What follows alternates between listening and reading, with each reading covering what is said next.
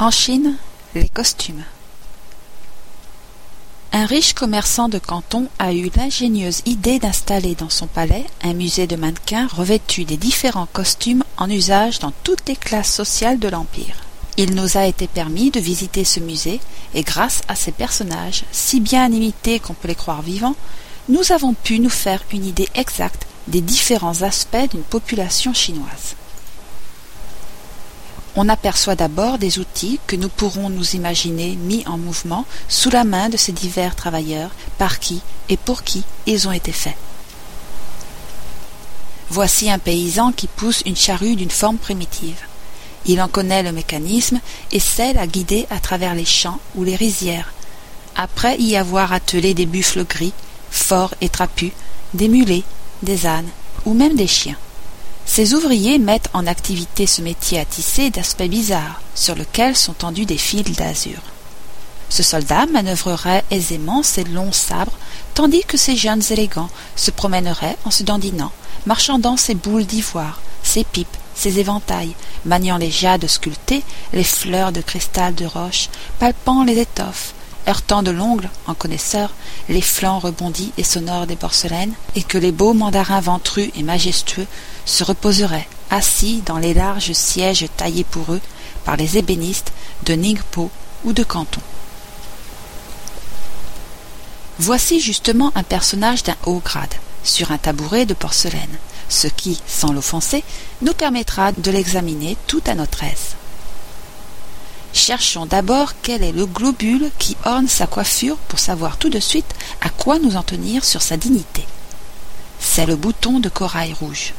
Saluons très bas et soyons heureux de n'être point chinois, car il nous faudrait accomplir en son honneur le cotéon, c'est-à-dire nous prosterner et frapper la terre du front.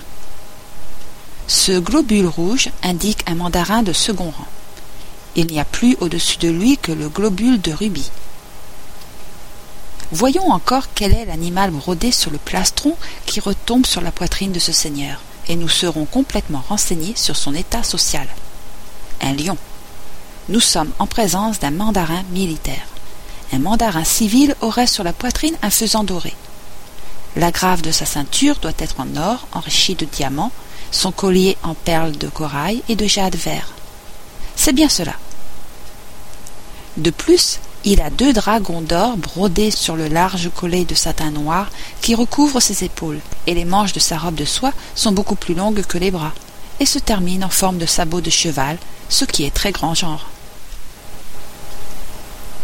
Prenons congé de cet imposant dignitaire avec tous les égards qui lui sont dus, et approchons-nous d'un de ses voisins, lequel, absorbé dans la lecture d'un livre de morale, ne fera pas attention à nous. Il trouve, à ce qu'il paraît, notre climat un peu frais, car il porte des bottes fourrées, et sa robe est entièrement doublée d'astracan blanc. Celui-ci est un mandarin de troisième rang. Il a le globule de saphir sur sa calotte, et un pan brodé sur le pectoral. C'est un civil. Un léopard ornerait la poitrine d'un guerrier de ce rang. Peut-être a-t-il conquis un grade dans les lettres. Peut-être fait-il partie de la forêt des mille pinceaux, de cette illustre Académie des Adelines, dans laquelle on n'est admis qu'après avoir triomphé des plus rudes épreuves. En ce cas, nous le saluerions avec plus de respect encore que nous n'en témoignions tout à l'heure à son compagnon, bien que ce dernier lui soit supérieur hiérarchiquement. Le lecteur ignore peut-être qu'il y a neuf degrés dans la hiérarchie civile et militaire de Quen, que nous nommons mandarin, un mot d'origine portugaise, et que chaque grade a ses insignes. Le globule, Ting Tsen, le pectoral, Pu Fu, et la grave de la ceinture, dont la matière et l'ornementation sont déterminées. Les Quen du premier rang portent le globule de rubis, la grave d'agate. Ils ont sur la poitrine une cigogne aux ailes ouvertes ou bien la licorne marine s'ils sont chefs guerriers. Nous avons vu quels sont les insignes des mandarins de second et de troisième rang. Le quatrième grade porte le bouton bleu opaque, la grave d'or ciselée ornementée d'argent, sur le pectoral la grue ou le tigre. Le globule de cristal appartient au cinquième degré, avec le fermoir d'or plein agrémenté d'argent, et le faisan argenté sur le plastron remplacé par un ours pour les militaires. Le sixième degré est désigné par le bouton blanc opaque, la grave de nacre, l'aigrette brodée sur la poitrine ou la face de tigre pour les soldats. On reconnaît les couennes du septième grade aux globules d'or plein, à la ceinture retenue par un fermoir d'argent, à la perdrix brodée sur la soie du pectoral, laquelle lève une patte pour indiquer l'intention de monter. Un rhinocéros remplace la perdrix sur la poitrine des guerriers. Ceux du huitième ont le bouton d'or ciselé, la grave de corne, broderie la caille ou le rhinocéros. Et enfin, le neuvième degré est reconnu au bouton d'or strié, au fermoir en corne de buffle, aux passereaux ou aux morses figurés sur le pectoral. Comme on le voit, les oiseaux ne décorent que la poitrine des mandarins civils. Les quadrupèdes sont réservés aux guerriers, ce qui semble indiquer, pour les premiers, une sorte de priorité dans l'égalité même, la bête ailée étant évidemment plus noble que l'animal attaché à la terre.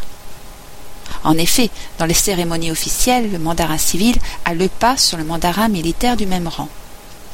La raison de cette inégalité est sans doute l'infériorité littéraire du guerrier, moins versé en général dans les choses de l'esprit, et on le sait, la première gloire d'un Chinois est d'être un lettré. Aussi faut-il, pour gravir le moindre degré de l'échelle hiérarchique, avoir préalablement obtenu un grade littéraire dans les examens publics, auquel tout le monde peut librement concourir. Le personnage vêtu de noir qui se tient debout à quelques pas du mandarin, à boutons de saphir, n'est lui qu'un simple particulier. Il porte le costume de tout le monde, sans insigne ni décoration. La robe descendant un peu au-dessus de la cheville, la veste courte à larges manches servant de poche et de manchon, et la petite calotte ronde sur laquelle s'éparpille un gland de soie rouge ou noire. Le costume d'un gommeux du pays serait taillé dans des étoffes plus précieuses, crêpe, soie ou satin. Les manches se termineraient en sabots de cheval. Ses chaussures, aux larges semelles de feutre blanc, seraient ornées de soutaches et de broderies.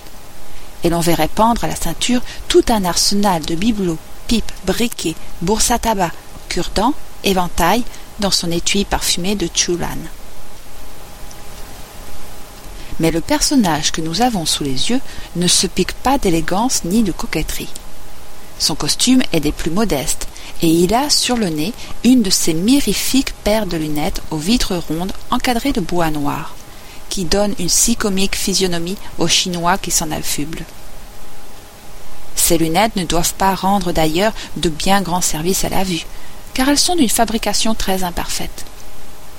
Les Chinois ne connaissent que depuis peu les lunettes en verre, celles qu'ils emploient le plus communément sont formées de deux petites plaques en cristal de roche, dont l'opticien modifie l'épaisseur par le moyen du tour, afin de l'accommoder aux yeux du myope ou du presbyte.